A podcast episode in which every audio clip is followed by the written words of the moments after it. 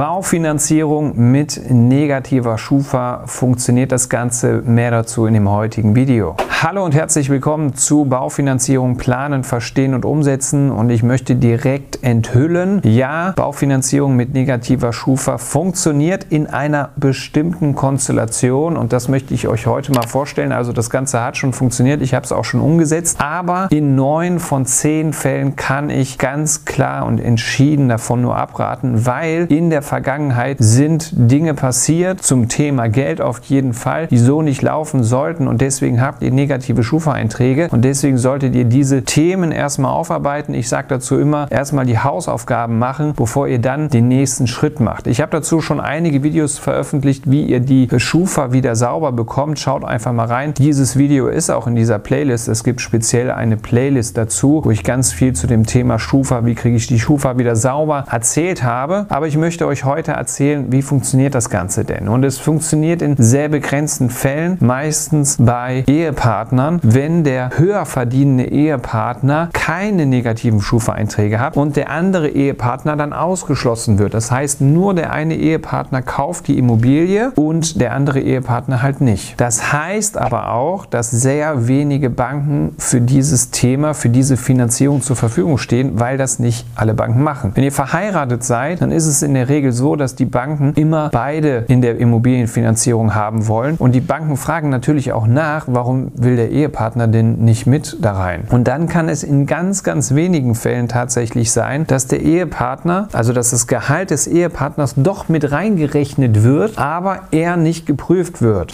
Aber das sind tatsächlich nur eine mini, minimale Bankenauswahl und in Ausnahmefällen kann man auch diesen Weg gehen, aber in der Regel rate ich erstmal davon ab und verweise auf den Beginn des Videos, dass ihr erstmal eure Themen aus der Vergangenheit regeln solltet und vielleicht das Ganze auch nicht überstürzen solltet und vielleicht lieber noch mal zwei, drei Jahre abwartet, bis die Themen geregelt sind, die negativ in der Schufa stehen. Aber es ist grundsätzlich möglich, über diese Konstellation kann man was hinbekommen. Wie ist eure Meinung zum Thema Baufinanzierung mit schlechter Schufa oder habt ihr schon mal Erfahrungen damit gesammelt, mit negativen Einträgen, wo ihr überhaupt nichts für konntet? Schreibt es mal unten in die Kommentare, würde mich brennend interessieren. Kanal abonnieren, Glocke aktivieren. Bis zum nächsten Video.